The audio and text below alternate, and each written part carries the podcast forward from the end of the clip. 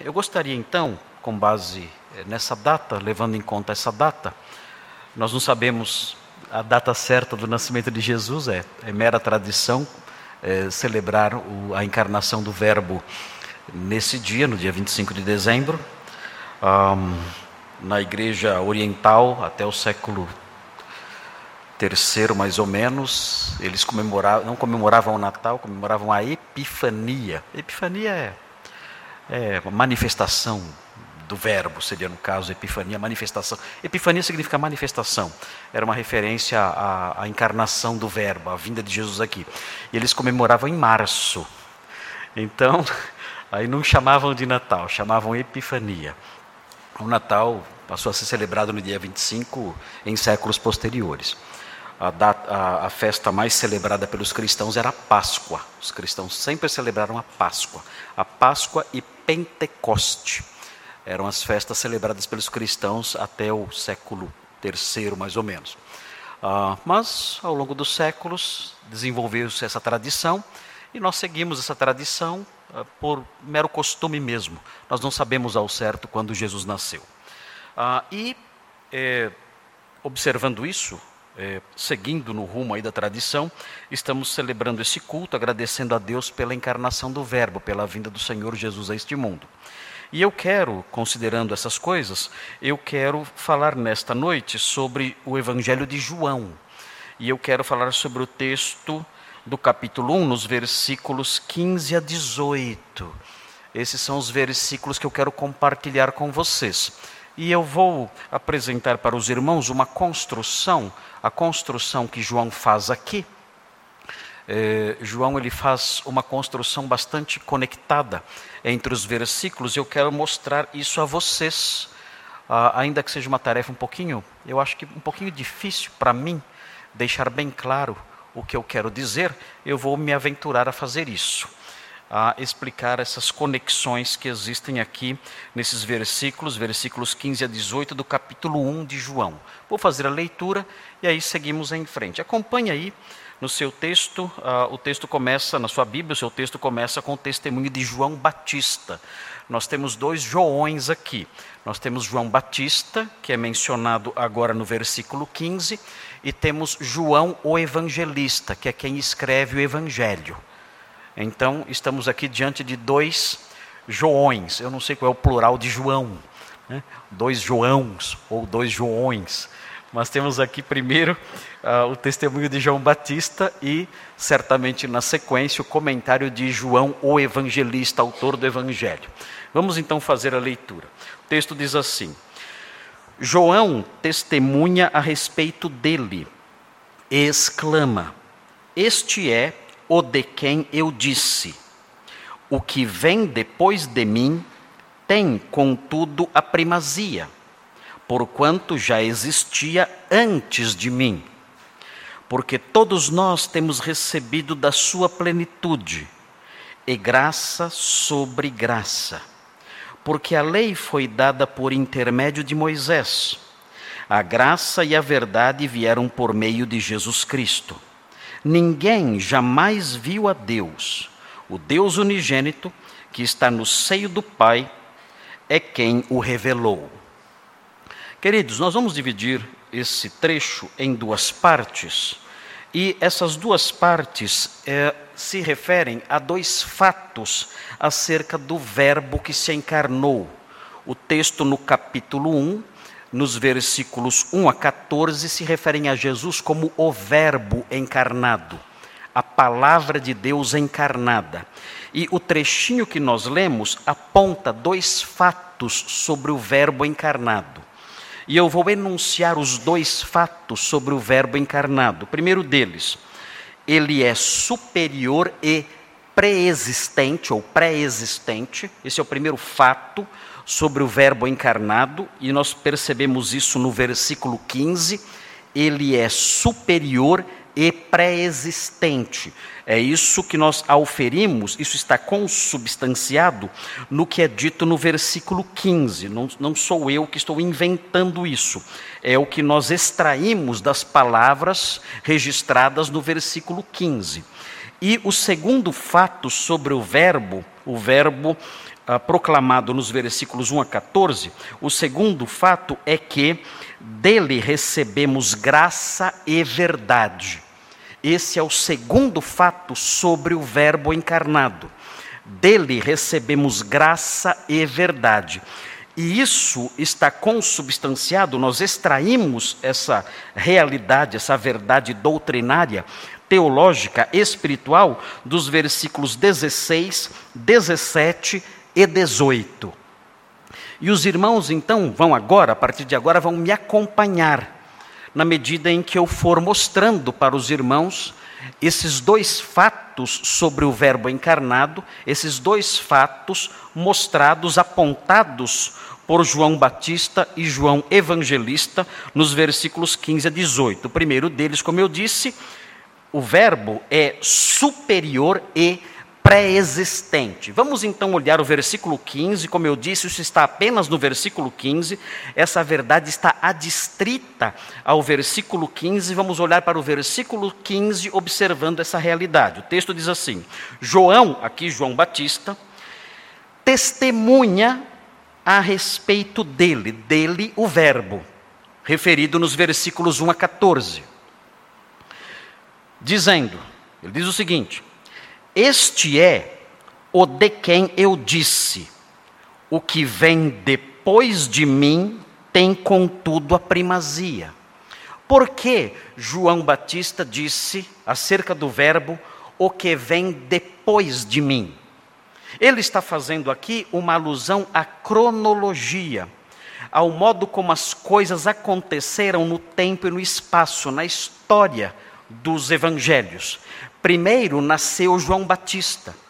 E João Batista foi quem primeiro iniciou o ministério, preparando o caminho para o Senhor. Se os irmãos observarem, no mesmo capítulo, nos versículos 22 e 23, os irmãos verão porque João veio primeiro e depois dele veio o Messias. Isso é muito simples. Vejam no versículo 22 e 23. Diz assim o texto: ah, Disseram-lhe, pois, mandaram mensageiros a João para perguntar quem ele era. Disseram-lhe, pois, declara-nos quem és. Eles estão perguntando para João Batista: quem é você? Uh, para que demos resposta àqueles que nos enviaram. Que dizes a respeito de ti mesmo? Perguntaram para ele. E vejam a resposta. Então ele respondeu: Eu sou a voz do que clama no deserto. Ele disse: Endireitai o caminho do Senhor, como disse o profeta Isaías. Então, João Batista apareceu como alguém que preparou o caminho para o Messias, Jesus. Por isso, então, ele fala: o que vem depois de mim, na sequência, no modo como eles apareceram na história do Evangelho, no plano de Deus se desenvolvendo, se desenrolando na história, João Batista apareceu primeiro. E alguém poderia pensar assim: bem, João Batista nasceu primeiro, João Batista começou o seu ministério primeiro, logo, João Batista é alguém preeminente, é alguém mais importante do que Jesus. Porque naqueles dias, na cultura judaica daqueles dias, a precedência implicava superioridade. Quem veio antes é superior. Essa era a mentalidade da cultura judaica da época. Então João Batista explica que as pessoas, os seus ouvintes, não deveriam se deixar levar por esse conceito. Ele diz então: olha, não, aquele que vem depois de mim, este é superior a mim, eu não sou superior a ele. Eu apareci antes dele, mas ele tem a primazia, ou seja, ele tem maior importância uma posição mais elevada e uma eminência mais alta. Esse é o significado da preposição que aparece aqui, traduzida como primazia. Na realidade, é uma preposição que, que indica isso. Ele é superior a mim. E aí vem a pergunta: mas por quê? Por que este que aparece depois, que nasceu depois, que começou o ministério depois, Por que ele é mais importante do que você que já está no trabalho, que já está aí pregando, que já está batizando? Por que ele tem a primazia? Por que ele é superior em importância? Por que ele tem uma posição mais elevada? Por que ele tem uma eminência maior? Por quê? Você está dizendo isso. E João então explica. Ele diz: Porquanto já existia antes de mim. Ele é muito mais importante do que eu, desfruta de uma posição muito mais elevada do que a minha, por uma razão. Ele, na verdade, já existia antes de mim. Ele nasceu depois de mim, mas não se deixe enganar pelas, pelas noções que vocês têm aqui na presente história, porque existe uma supra-história, existe uma eternidade, e ele já existia desde os tempos eternos, como diz Miqueias no capítulo 5, versículo 2. Miqueias capítulo 5, versículo 2 diz expressamente que o Messias que nasceria em Belém, ele se apresentaria aqui, evidentemente, eh, trabalhando e ministrando para a redenção de Israel, mas o texto fala que as suas saídas são desde os tempos eternos. Ele é eterno. Ele já existia antes de João, ele já existia antes do universo. E isso é muito claro no próprio texto do capítulo 1. Vejam no capítulo 1, vejam os versículos 1 a 3, que falam da pré-existência do Verbo. Veja o que diz: No princípio era o Verbo, e o Verbo estava com Deus, e o Verbo era Deus. Ele estava no princípio com Deus. Todas as coisas foram feitas por intermédio dele. E sem ele, nada do que foi feito se fez. Por isso ele tem a primazia. Ele já existia antes de mim. Ele é eterno. Ele é antes dos tempos eternos. Ele, sendo pré-existente, sendo superior, e pré-existente, a partir disso nós podemos concluir que ele é divino e por isso tem a primazia. De fato, o texto diz: no princípio era o Verbo, e o Verbo estava com Deus, e o Verbo era Deus. Por isso ele tem a primazia. Por isso ele está acima de todos. Na história, João diz: Ele se manifestou depois de mim, mas eu não tenho a primazia sobre ele. Eu não sou mais importante do que ele. Ele tem a excelência suprema, porque ele já existia antes de mim, e existia antes de mim porque ele é eterno, e é eterno porque ele é o Verbo, e o Verbo é Deus. Por que isso é tão importante para nós? Por quê? Quando olhamos estas palavras deste profeta João, a voz do que clama no deserto, por que isso é tão importante para nós? Isso é importante para nós porque João, de acordo com o testemunho do próprio Jesus, é um homem extremamente importante e inigualável. Se os irmãos olharem no Evangelho de Lucas, prestem atenção nisso, Lucas. Vejam o que diz o texto de Lucas no capítulo 7. É algo impressionante o que é dito aqui. Lucas 7, 28. Veja o que diz o texto. Vejam o testemunho de Jesus sobre João. Veja o que ele diz. Diz assim, Lucas 7, 28. Jesus dizendo: e eu vos digo: entre os nascidos de mulher, ninguém é maior do que João. Hum. Imaginem que elogio é esse. Eu gostaria que Jesus falasse isso sobre mim. Hã? Entre os nascidos de mulher, ninguém é maior do que Marcos Granconato. Meu Deus! O que é isso? É demais isso. Isso sai da boca da própria verdade. O Senhor dizendo isso, ele completa, é verdade, que o menor no reino de Deus é maior uh, do que ele, ok? Mas permanece a primeira parte do versículo dizendo: Olha, entre os que nasceram de mulher, ninguém é maior do que ele. E esse homem, inigualável, honrado pelo próprio Senhor Jesus Cristo, com estas palavras, ele diz: Ele, Ele que vem depois de mim, tem a primazia, Ele está acima de mim, ou seja, Ele está acima de qualquer pessoa nascida de mulher. Qualquer pessoa. Não há ninguém acima dele. Eu, de acordo com o que ele diz, ninguém nascido de mulher é superior a mim, Jesus diria. Mas eu estou abaixo dele. Eu, nessa posição que tenho, eu ainda assim estou abaixo dele. Se João está abaixo dele, quem está acima? Quem? Ninguém.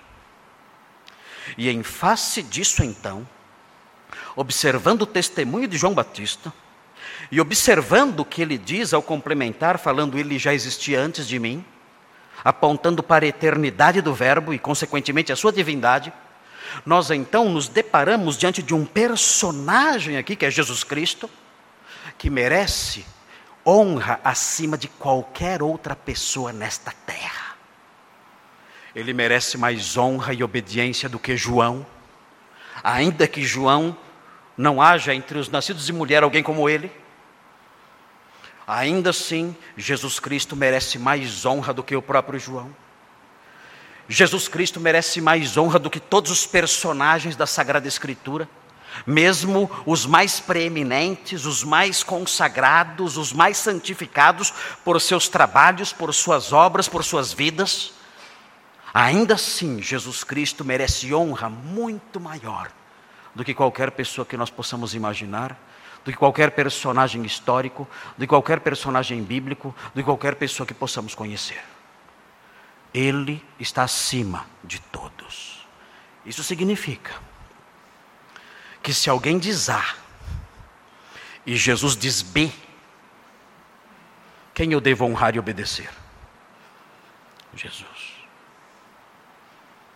Isso significa que se Jesus diz isto é certo e outra pessoa diz eu discordo, quem nós devemos honrar e ouvir? Jesus.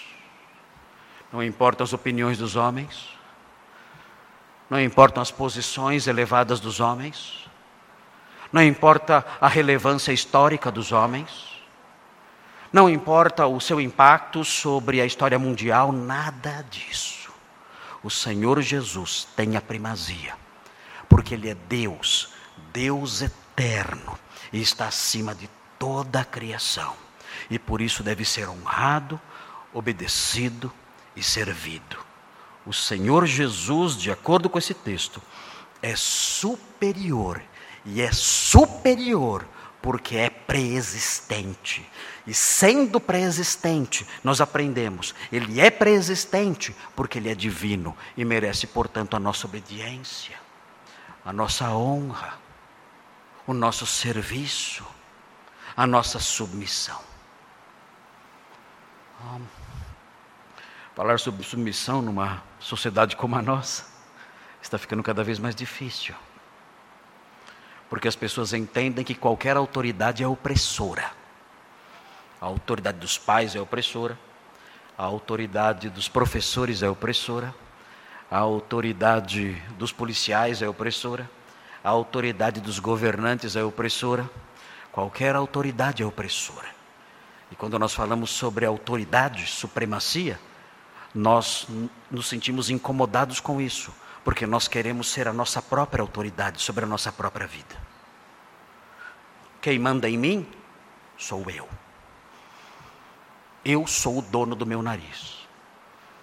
Muitas mulheres falam meu corpo, minhas regras.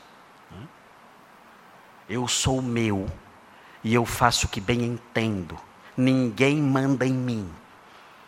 Eu tenho as minhas convicções, eu tenho meu estilo de vida, eu tenho minhas preferências, eu faço o que eu entendo, ninguém tem o direito de dizer como eu devo viver ou como eu devo deixar de viver. Quando nós somos crentes e nós nos deparamos com o Evangelho verdadeiro e cremos em Cristo, toda essa visão desaparece. Tudo isso muda.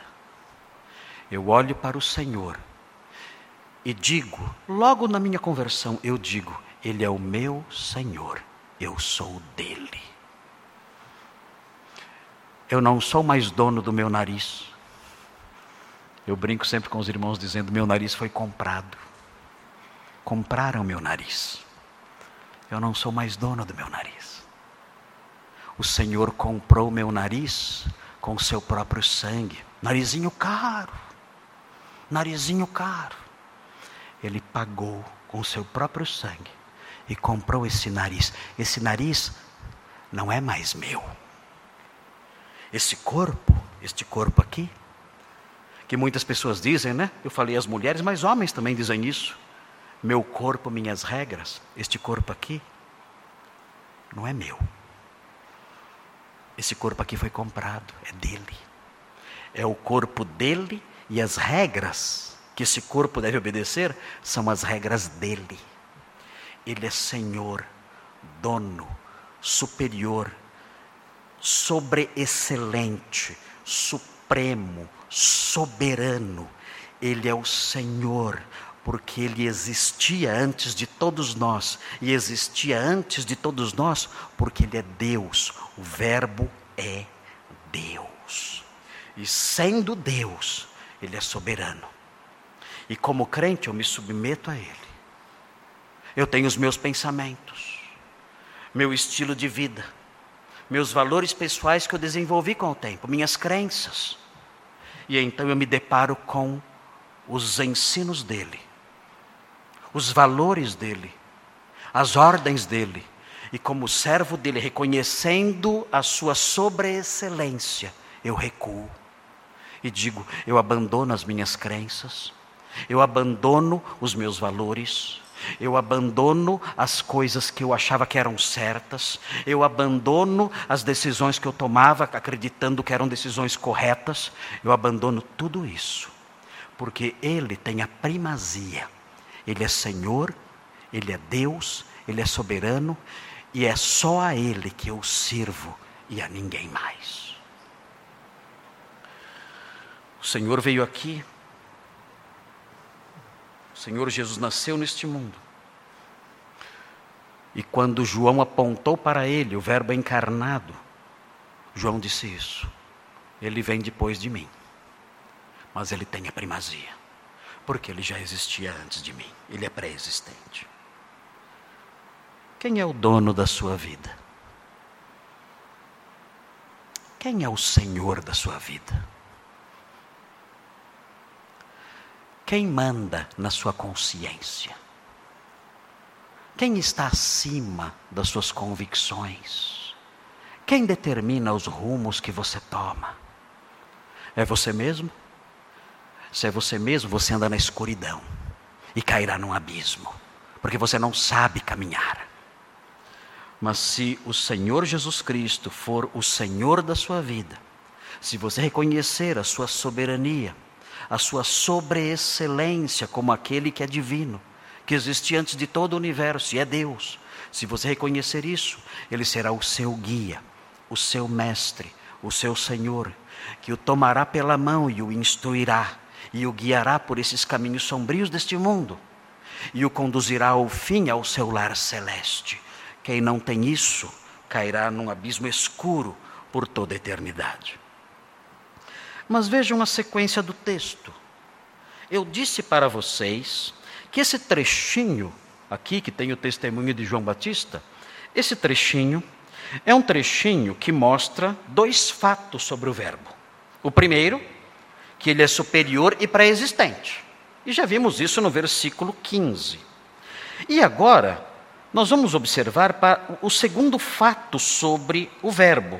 E o segundo fato é dele recebemos graça e verdade. Esse é o segundo fato sobre o Verbo.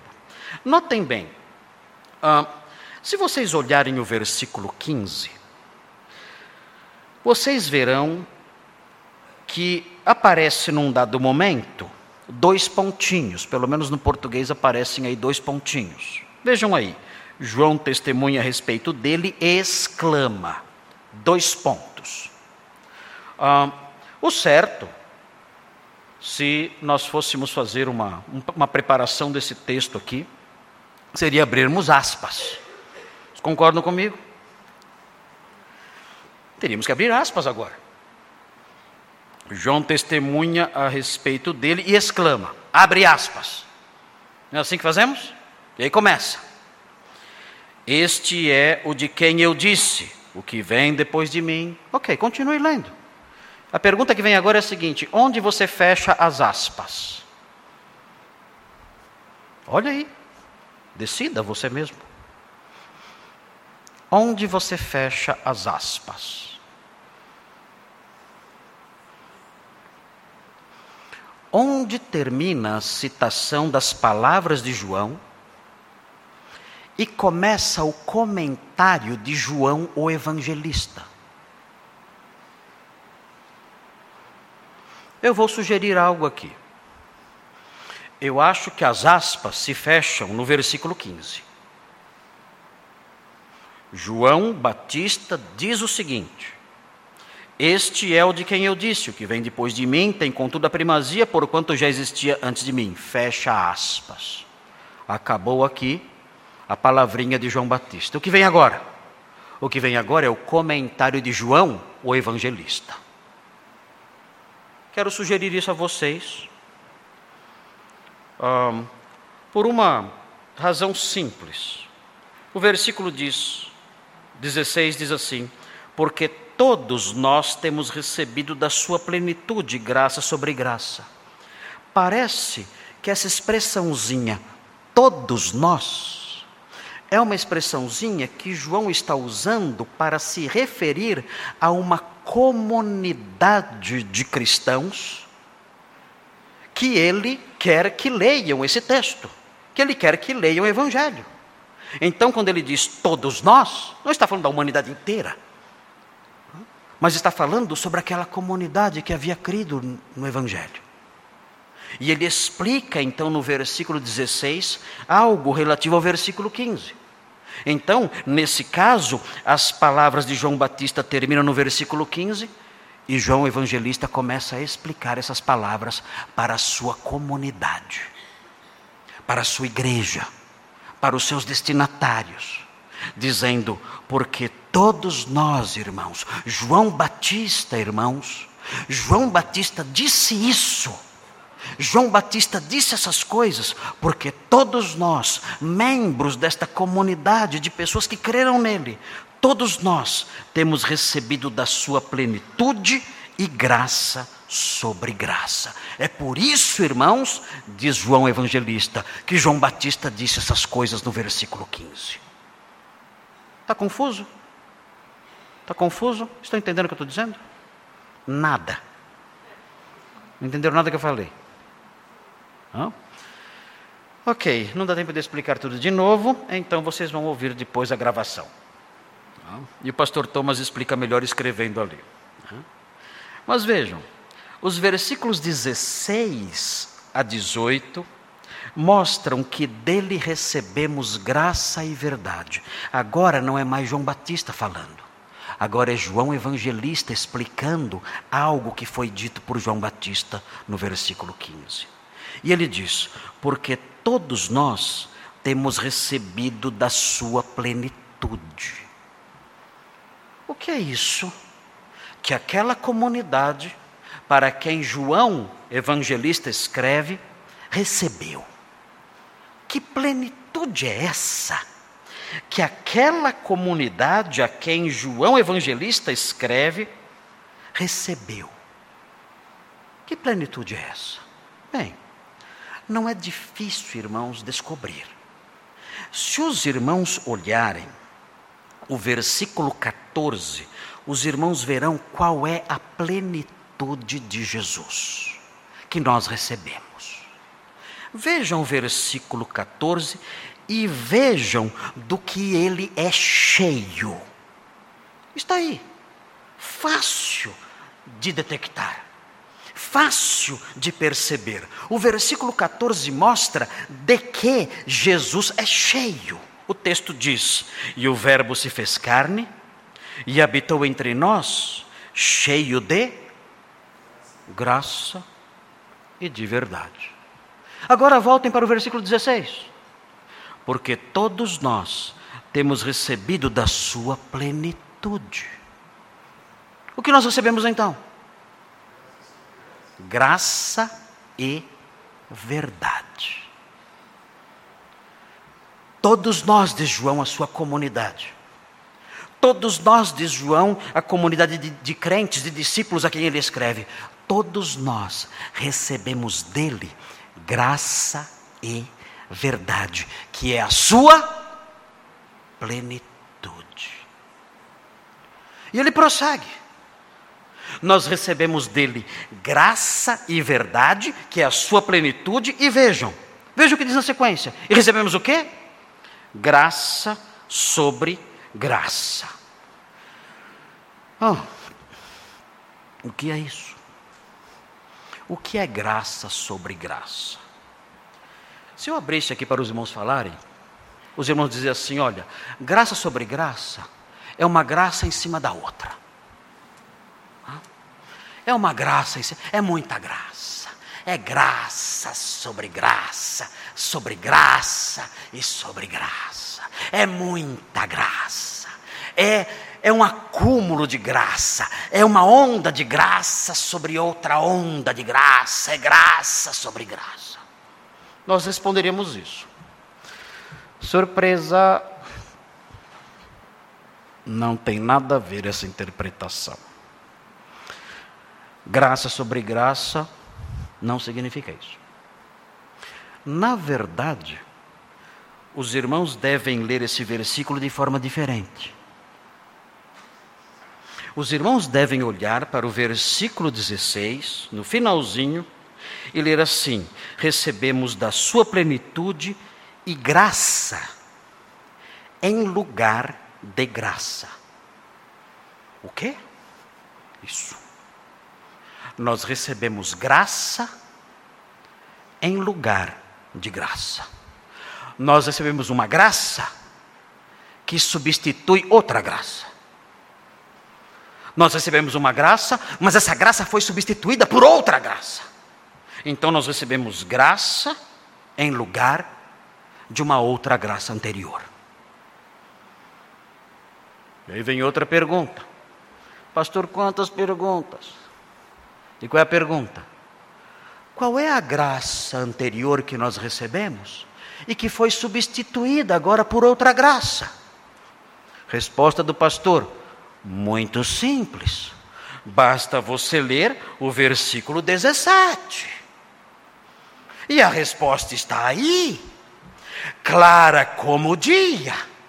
Não precisamos inventar. Está aí claramente.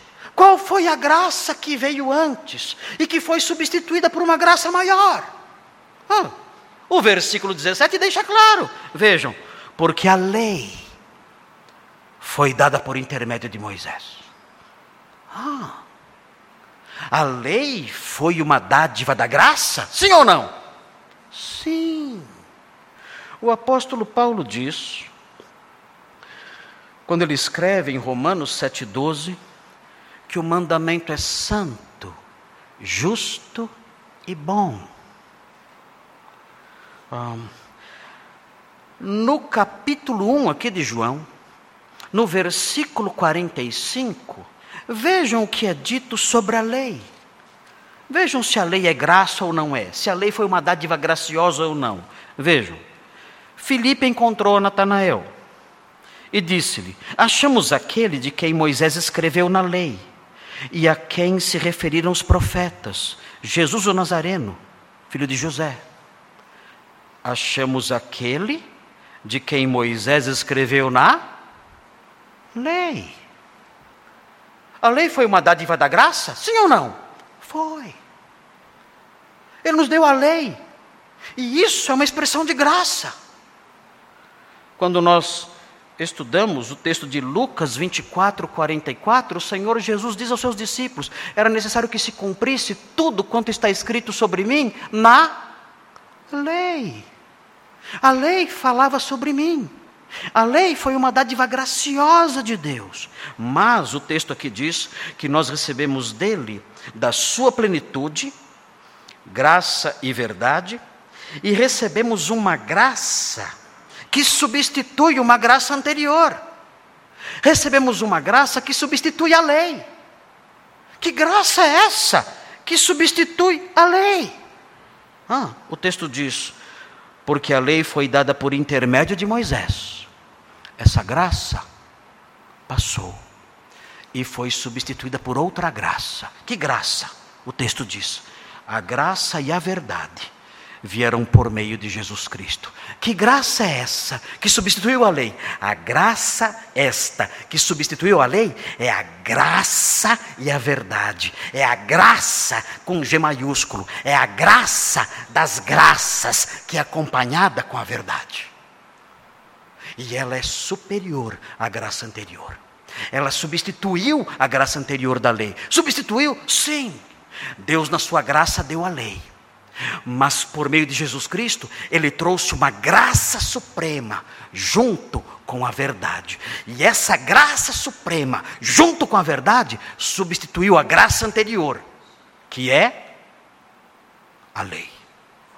Vejam como Paulo fala sobre isso um, em Gálatas 3. Veja o que diz o texto. Gálatas 3. Gálatas 3, Veja o que diz o texto em Gálatas 3, 24. Diz assim. Gálatas 3, 24. Diz assim: De maneira que a lei, diz o texto, Gálatas 3, 24. De maneira que a lei nos serviu de aio. Aio aqui é tradução da palavra paidagogos a lei nos serviu como um pedagogo, alguém que nos conduziu a Cristo, como um pedagogo conduzia a criança. De maneira que a lei nos serviu de aio para nos conduzir a Cristo, a fim de que fôssemos justificados por fé. Mas tendo vindo a fé, já não permanecemos subordinados ao aio. O aio foi graça de Deus? Sim. Mas quando chegamos a Cristo, uma graça substituiu a graça anterior. Vejam o que diz na sequência: Pois todos vós sois filhos de Deus mediante a fé em Cristo Jesus. Nós recebemos uma graça muito maior por meio de Cristo. O aio, a lei, foi graça de Deus. Mas em Cristo recebemos uma graça muito maior. Por meio dele, nós somos filhos de Deus. Não somos apenas conhecedores da lei, nós somos filhos de Deus. Volte agora para João. E veja então o que diz o texto. O texto diz assim: Porque todos nós temos recebido da sua plenitude. Sabemos o que é a plenitude. Ele está cheio de graça e de verdade e recebemos graça em lugar de outra graça. Que graça recebemos em lugar de outra graça? O texto explica no versículo 17: a graça anterior era a lei, mas agora nós recebemos algo superior, recebemos algo que é chamado de graça e verdade, por meio de, do que nós podemos agora ser filhos de Deus. E o texto diz: a graça e a verdade vieram por meio de Cristo Jesus. Ah, que verdade é essa? A graça nos torna seus filhos. E a verdade, que verdade é essa? A verdade que o Senhor Jesus trouxe é explicada no versículo 18. O versículo 18 mostra que verdade é essa. o versículo 18 diz: Ninguém jamais viu a Deus. E de fato, essa é uma realidade teológica que nós encontramos em Êxodo 33, 20, em Deuteronômio 4, 12. Ninguém jamais viu a Deus. Mesmo Isaías, quando viu o Senhor sentado num alto, num alto e sublime trono, de alguma forma ele não, não viu a plenitude da divindade ali naquela visão. Nós podemos concluir a partir do que lemos aqui. Ninguém jamais viu a Deus. E ele prossegue dizendo: o Deus unigênito, Jesus Cristo, Deus único gerado, que está no seio do Pai, é quem o revelou. Que verdade então nós recebemos? Nós recebemos por meio de Cristo o conhecimento pleno de Deus. Um, Jesus diz em João 14, 9, ele diz: Quem vê a mim, vê o Pai. Colossenses 2,9 diz que nele habita corporalmente toda a plenitude da divindade. João 1,14, texto que nós já lemos, fala que o Verbo se fez carne, habitou entre nós, cheio de graça e de verdade, e vimos a sua glória. Glória como do unigênito do Pai. Nós vimos isso. O que temos aqui então? O que nós temos é João Evangelista dizendo o seguinte: vejam, nós recebemos da plenitude dele. Essa plenitude é graça e verdade. É uma graça que veio depois de outra graça, que veio depois da lei, e substituiu a lei, que foi graciosa, mas foi substituída por essa nova graça. Por meio dessa graça suprema, nós somos filhos de Deus conhecemos melhor, conhecemos de fato o Deus verdadeiro. Por que é importante saber essas coisas? Por que é importante saber que por meio de Jesus Cristo nós nos tornamos filhos de Deus e conhecemos a Deus? Por que isso é importante? É importante sabermos isso, porque ser filho de Deus e conhecer a Deus é vida eterna. João 17 diz o seguinte, João 17, versículos 1 a 3. O texto diz assim: João 17, de 1 a 3. Tendo Jesus falado estas coisas, levantou os olhos ao céu e disse: Pai, é chegada a hora glorifica teu filho, para que o filho te glorifique a ti. Assim como lhe conferiste autoridade sobre toda a carne, a fim de que ele conceda a vida eterna a todos os que lhe deste. E a vida eterna é esta: que te conheçam. Que te conheçam a ti, o único Deus verdadeiro, e a Jesus Cristo, a quem enviaste. Quem revela o Pai? Jesus Cristo. E quando nós conhecemos o Pai, por meio de Jesus Cristo, nós temos a vida eterna.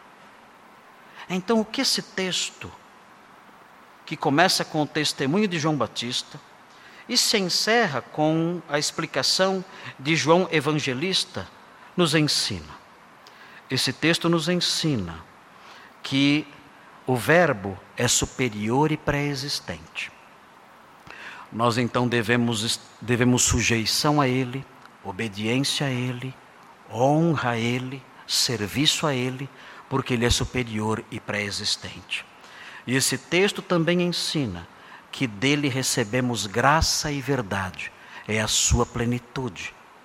É a graça que substituiu a lei, que fazia com que conhecêssemos um pouco a Deus mas isso foi substituído agora. Isso foi substituído pela graça e pela verdade. A graça por meio da qual, pela fé em Jesus, nós podemos ser filhos de Deus. A graça que faz com que nós o conheçamos e tenhamos a vida eterna. Por isso esse texto é importante, porque ele aponta essas duas coisas. Ele é superior e pré-existente, dele recebemos graça e verdade. E aí vem a pergunta: João olhou para a sua comunidade, a comunidade para a qual ele escrevia, e ele disse: Todos nós temos recebido da sua plenitude. Todos nós, irmãos, recebemos graça e verdade. Todos nós não estamos mais sujeitos à lei de Moisés, porque nós conhecemos a graça da salvação pela fé em Cristo e conhecemos o próprio Deus por meio de Jesus. Nós recebemos essa graça superior, todos nós recebemos da sua plenitude e graça, uma graça que veio para suplantar a lei, uma graça acima da graça que recebemos anteriormente na lei de Moisés. Todos nós recebemos isso, irmãos. E louvamos a Deus por isso. O Verbo se fez carne, se manifestou, e todos nós recebemos da sua plenitude. Todos nós recebemos graça e verdade. Todos nós, disse João, a sua comunidade. E a pergunta que eu tenho que fazer agora é a seguinte: eu, pregador nesta noite, muito longe do status de João Evangelista, será que eu posso dizer a todos que estão aqui agora?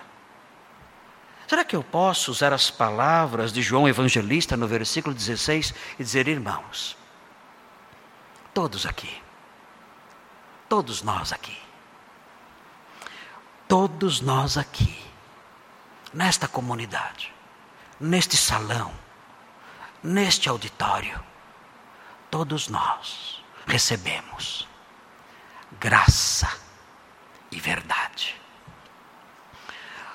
Todos nós olhamos para Ele e o vimos como alguém que tem a primazia, que é Senhor soberano, Deus eterno.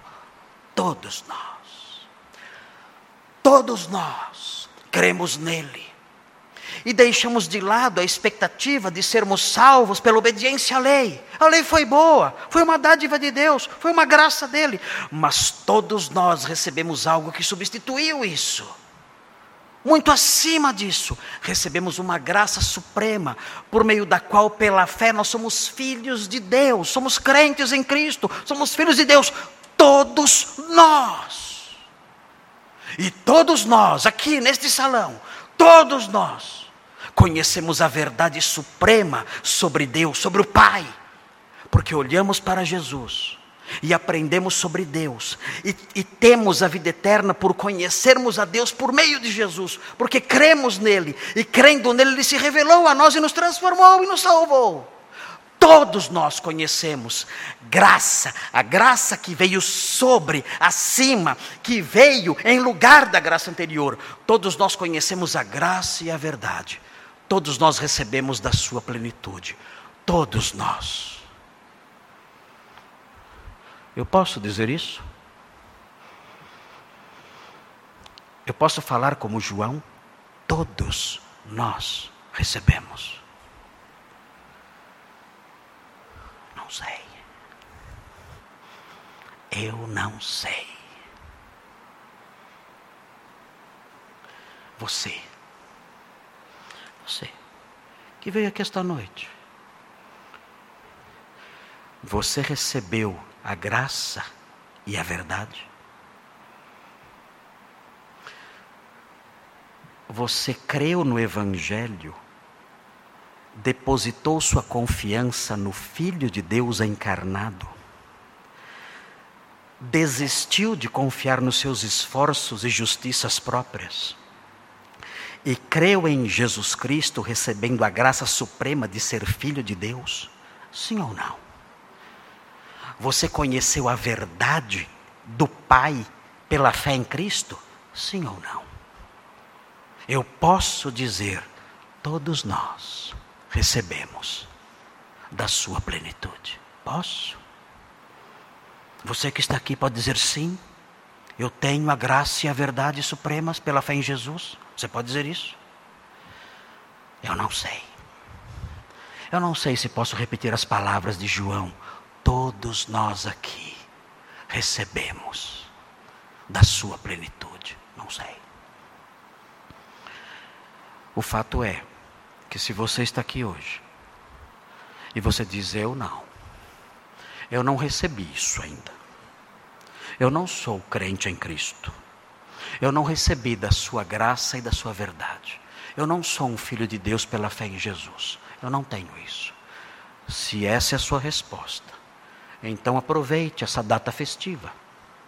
Aproveite o significado deste dia. Aproveite a mensagem das nossas tradições. É verdade, são tradições o fato de comemorarmos o Natal hoje. Mas o que comemoramos não é tradição, é a verdade da palavra de Deus. Aproveite este dia e diga: Senhor, eu não conheço a graça suprema. Eu não conheço a graça que substituiu a lei de Moisés. Eu não conheço a graça e a verdade por meio da fé em Cristo. Eu não conheço a experiência de ser filho do Senhor pela fé em Jesus. Eu não conheço. Eu quero então que o Senhor me dê da sua plenitude, graça e verdade. Dá-me isso. Eu creio em Jesus hoje. Ele é o meu Salvador daqui para frente. Daqui para frente eu creio nele só, como Deus encarnado e aquele por meio de quem eu posso ser filho do Senhor. Eu quero hoje ter da sua plenitude graça e verdade. Eu quero isso hoje para a minha vida. Quero a graça e a verdade hoje para a minha vida. Eu quero fazer parte dessa comunidade para a qual João escreve. Eu quero ser um filho de Deus pela fé.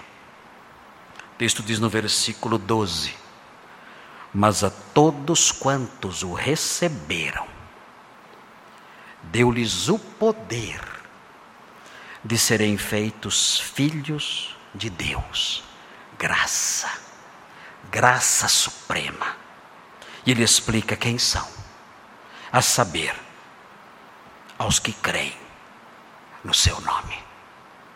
Estes recebem graça e verdade. Vamos orar ao nosso Deus, pedindo para que essas coisas reinem em nós. Senhor, muito obrigado por esse texto do Evangelho de João. Esse texto que mostra que Jesus é superior e pré-existente e está acima de qualquer criatura, sendo Deus encarnado, o Verbo presente no princípio, por meio de quem todas as coisas foram criadas. E reconhecendo isso, que nós nos sujeitemos ao seu senhorio e sejamos obedientes e honremos somente a Ele, acima de todos, todos os, os demais personagens da história, todos aqueles que nós conhecemos na presente vida, tudo e todos, que o Senhor tenha primazia sobre tudo e todos. E pedimos também que o Senhor nos ajude a compreender que dele nós recebemos graça e verdade. A graça de sermos seus filhos e a verdade de conhecermos o Pai, o que é vida eterna. Que essas coisas, ó Deus, sejam reais na vida de cada pessoa aqui. Que todos aqui possam olhar para Jesus e vê-lo de fato como fonte de graça salvadora e verdade, e vê-lo como Senhor supremo, Deus pré-existente, Criador de tudo e soberano. Ajuda cada pessoa aqui, para que todos aqui possam se encaixar na realidade daquela comunidade para a qual João escreveu. E possamos olhar para todos aqui e dizer com confiança, com alegria, gratos ao Senhor, possamos dizer que todos nós recebemos da sua plenitude pedimos essas bênçãos, agradecemos pela encarnação do Verbo e o fazemos em nome de Jesus, o Salvador. Amém.